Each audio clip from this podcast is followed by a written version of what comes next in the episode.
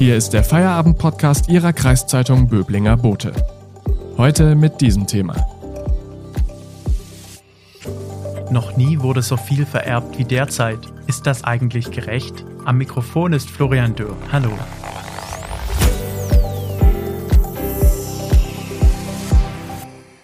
So viel haben die Menschen in Baden-Württemberg noch nie geerbt. Die Erbmasse im Land hat sich in den vergangenen zehn Jahren verdoppelt. Welche Generationen vererben eigentlich die hohen Summen? Wer erbt in Baden-Württemberg? Und was macht es mit den Menschen, wenn viel Geld in der Familie liegt? Darüber spreche ich heute mit unserer Autorin Lisa Welzhofer. Hallo. Hallo. Lisa, kannst du uns genaue Zahlen liefern, wie viel die Menschen in Baden-Württemberg in den vergangenen zehn Jahren geerbt haben? Also was man weiß, ist die Summe der steuerlich veranlagten Erbschaften, also derjenigen, wo die Finanzbehörden sagen, da wird sehr wahrscheinlich Erbschaftssteuer anfallen, weil sie eben über bestimmten Freibeträgen liegen.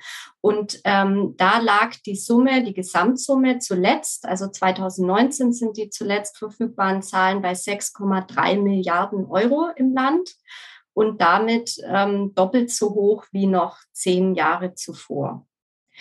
Und gleichzeitig ist die Zahl der Erbschaftsfälle, also der, der einzelnen Fälle, in denen Erbschaften anfielen, von 31.000 auf 25.000 gesunken, was zeigt, es wird, äh, also es vererben weniger Menschen, aber dafür höhere Vermögen. Man muss allerdings sagen, dass das eben nur die steuerlich veranlagten Erbschaften sind. Also dazu kommen noch viele kleinere Erbschaften, die statistisch gar nicht erfasst werden, sodass die Gesamtsumme noch um einiges höher liegen dürfte. Ist der Südwesten hier ein Sonderfall oder wie sieht es in anderen Bundesländern und in ganz Deutschland aus? Nein, der Südwesten ist da kein Sonderfall. Also es wird in ganz Deutschland immer mehr vererbt. Äh, es gibt da keine ähm, komplett statistisch erfassten Zahlen, aber Schätzungen gehen so äh, zwischen 100 und 300 Milliarden Euro aus, die äh, jährlich vererbt werden.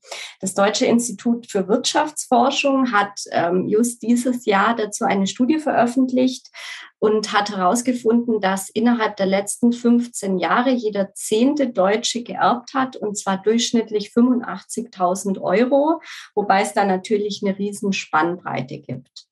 Und was man auch noch sagen muss, es gibt einen großen Unterschied zwischen neuen und alten Bundesländern. Also in den ähm, alten Bundesländern wird durchschnittlich fast doppelt so viel vererbt wie eben in den neuen. Was ist dir beim Blick auf die Zahlen und die Entwicklung aufgefallen? Also es sticht natürlich sofort ins Auge, jetzt hier für Baden-Württemberg beispielsweise, ähm, äh, ja, wie sehr sich diese, diese Summe, diese Gesamtsumme der Erbschaften erhöht hat. Und ähm, das liegt natürlich daran, äh, dass äh, jetzt Generationen alt werden, ähm, die eben ein, ein, relativ hohes Vermögen in der Nachkriegszeit anhäufen konnten.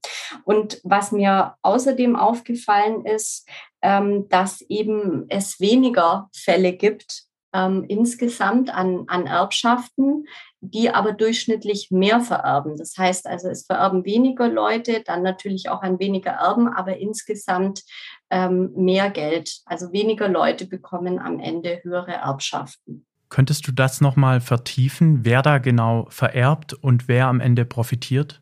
Also es ist ähm, die sogenannte Wirtschaftswundergeneration und deren Kinder, die jetzt ins Alter kommt und dann entweder vorzeitig schon verschenkt oder eben dann vererbt. Und es war eben eine Generation, die nach dem Zweiten Weltkrieg äh, bei Null angefangen hat aber ähm, auch in eine Phase großen wirtschaftlichen Aufschwungs dann kam und großer wirtschaftlicher Prosperität, wo es ähm, mit Fleiß und äh, auch ein bisschen Glück äh, doch recht einfach möglich war, ähm, äh, Vermögen anzusammeln, teilweise natürlich auch durch Unternehmens- und Betriebsgründungen und auch ordentlich was zur Seite zu legen.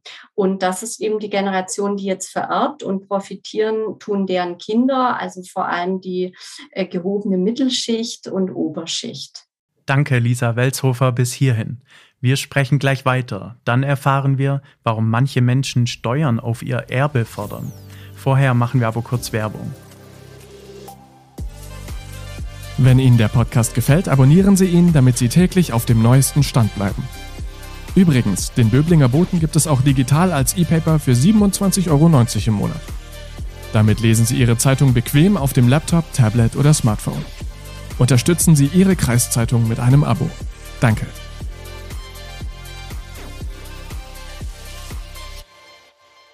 Im heutigen Podcast sprechen wir mit unserer Autorin Lisa Welzhofer über die Entwicklung bei der Erbmasse.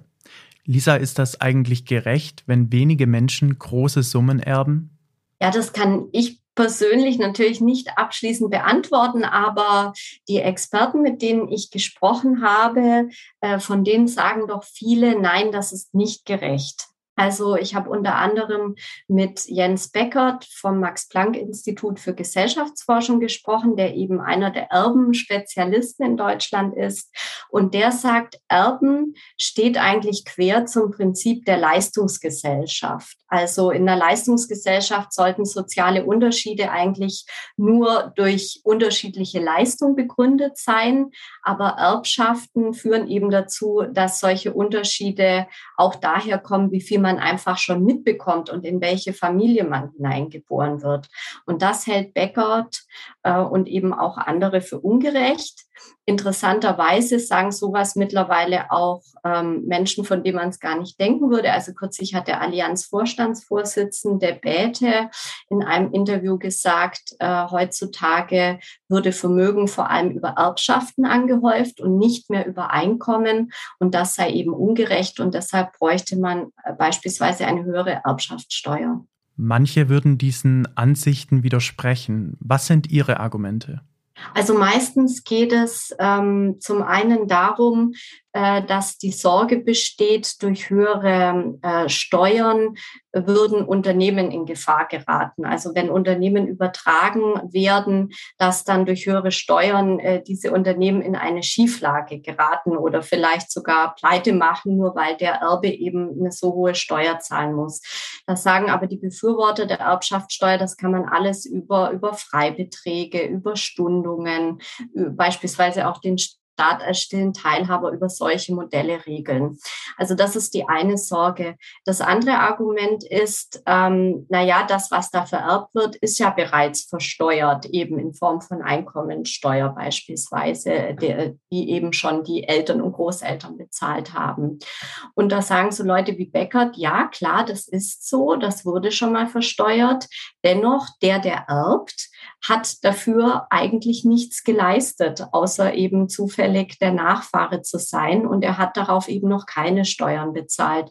Und Beckert beispielsweise schlägt vor, tatsächlich Erben oder Erbschaften wie Einkommensteuer zu behandeln, also aufs Einkommen draufzuschlagen, durchaus Freibeträge abzuziehen, die gültigen, äh, aber dann ganz normal wie Einkommen zu versteuern. Aber wie du sagst, das ist ähm, äh, eine Position, die nicht jeder teilt. Ja, es klingt skurril, aber manche Menschen wollen ja unbedingt Steuern auf ihr eigenes Erbe zahlen. Warum das denn? Also es gibt ähm, momentan eine Bewegung, die hat schon Vorläufer, aber äh, die ist jetzt virulent, die nennt sich Tax Me Now. Das sind äh, 40 deutschsprachige Millionäre, die diesen Aufruf und auch äh, diese Petition gestartet haben, die eben fordern, äh, besteuert uns endlich. Und zwar aber nicht nur in Form von Erbschaftssteuer, sondern auch in Form von Vermögenssteuern, Kapitalertragssteuern, also einem ganz anderen Steuersystem für Vermögende. Ähm, weil die eben selber sagen, äh, das ist eigentlich ungerecht, äh, dass, äh, dass es da solche Einkommensunterschiede gibt und dass in den vergangenen Jahrzehnten ja auch eine Vermögensverschiebung stattgefunden hat. Also die Schere zwischen arm und reich geht weiter auf. Die Reichen kriegen immer noch mehr, unter anderem eben durch Erbschaften und dem treten die entgegen. Was aber klar ist, also was die auch betonen, es geht hier nicht darum, denjenigen hoch zu besteuern, der vielleicht von den Eltern irgendwie eine Wohnung erbt oder sowas, sondern da geht es wirklich um hohe und sehr hohe Vermögen, äh, die eben äh, stärker zur Kasse gebeten werden sollen, in deren Augen. Also ein Grund, warum Tax Me Now höhere Erbschaftssteuern fordert, ist, dass momentan relativ wenig Erbschaftssteuer bezahlt wird. Also von 100 bis 300 Milliarden Euro, die da jährlich vererbt werden in Deutschland, fallen gerade mal 8,6 Milliarden Euro zuletzt an Steuern an. Und das liegt daran, dass es eben äh, recht hohe Freibeträge gibt. Also Kinder können etwa 400.000 Euro äh, steuerfrei erben, und zwar jedes Kind. Und bei Ehepartnern ist es sogar noch mehr. Und ähm, die Tax Me Now-Leute sagen eben nicht unbedingt, man muss diese Freibeträge ändern, aber man muss dann das Vermögen, was versteuert wird, einfach auch nochmal höher versteuern. Und was sollte der Staat dann Ihrer Meinung nach mit den Mehreinnahmen machen? Also äh, natürlich beispielsweise in eine bessere Infrastruktur äh, stecken, in äh, ein besseres Bildungssystem. Also die Erbschaftssteuer fließt den Ländern zu und die könnten das dann für all das verwenden, was, ähm, was in ihren Aufgabenbereich fällt. Ähm, was genau müsste dann natürlich in dem demokratischen Prozess von Parlamenten entschieden werden. Es gibt allerdings nicht von Tex Minau, aber von anderen auch die Idee des sozialen Erbes, also dass jeder ähm, Bürger, jede Bürgerin zum 18. Geburtstag eine bestimmte Summe X vom Staat bekommt, äh, sozusagen als Startkapital. Ähm, das, das ist auch eine Idee, die sich aber äh, sicherlich nicht durchsetzen wird. Was macht das eigentlich mit den Menschen, wenn sie wissen, dass in der Familie viel Geld liegt? Also ich habe mit verschiedenen Leuten gesprochen, die entweder schon geerbt haben oder erben werden und jetzt gar nicht so äh, die Millionen, äh, sondern ja vielleicht ein Haus oder ein Bankdepot mit ein paar hunderttausend Euro. Und die haben mir alle gesagt, das gibt ihnen einfach äh, eine gewisse Sicherheit im Leben, dass sie wissen, da ist ein Polster da. Ähm, sie, sie können sich vielleicht auch mal leisten, äh, keinen Job zu haben eine Zeit lang. Sie wissen, äh, für die Ausbildung der Kinder ist Geld da, vielleicht auch fürs eigene Alter. Also sie müssen nicht auf Teufel komm raus sozusagen ununterbrochen selber Geld verdienen. Und ähm, diejenigen, die das eben nicht erwarten, auch mit solchen habe ich gesprochen, äh, die, die stehen da eben ganz anders da. Also die können sich dann auch mit zwei relativ guten Gehältern eben in einer teuren Stadt wie Stuttgart auch gar nicht so viel zurücklegen fürs Alter. Und die können sich vielleicht auch keine, keine Wohnung hier leisten, also zum Kaufen. Ähm, also sprich, es gibt einfach eine große Sicherheit, wenn man weiß, äh, es ist ein bisschen was da oder auch ein bisschen mehr und, und das werde ich mal bekommen. Oder viele Eltern geben ja auch schon zu Lebzeiten einen Finanzzuschuss an die Kinder weiter, um eben beispielsweise eine Immobilie zu finanzieren. Und was sagen diese Menschen, wie man mit einem großen Erbe wirklich glücklich werden kann? Also ich habe tatsächlich mit einer Frau gesprochen, die ein zweifaches Millionenvermögen geerbt hat und äh, die damit erstmal sehr gefremdelt hat, weil sie gesagt hat, äh, ich verdiene das gar nicht, ich habe dafür nichts gemacht, ähm, mir geht es eigentlich sowieso schon gut, die hat einen guten Beruf und hat aber dann eben dieses Vermögen ihres Vaters, der ähm, hier in der Region Stuttgart ein Betrieb oder ein Unternehmen hatte geerbt. Und die hat für sich den Weg gefunden, dass sie jetzt mit einem Teil des Geldes eine Stiftung gegründet hat und äh, über diese Stiftung jetzt äh, Projekte fördert, die für Nachhaltigkeit und soziales Engagement stehen und äh, damit quasi was zurückgibt. Und, und das ist für sie ein Weg, wo sie sagt, damit bin ich jetzt glücklich und damit kann ich auch dieses Geld annehmen. Aber das ist natürlich ein Einzelfall. Ähm, pauschal muss da wahrscheinlich jeder seinen eigenen Weg finden, äh, wie er mit dem Geld umgeht und, und was er am Ende damit macht. Danke für das Gespräch, Lisa Welshofer. Morgen gibt es dann den nächsten Feierabend-Podcast. Ich wünsche Ihnen einen schönen Abend. Tschüss und bis bald. Das war der Feierabend-Podcast Ihrer Kreiszeitung Böblinger Bote. Neue Folgen erscheinen von Montag bis Freitag täglich ab 17 Uhr.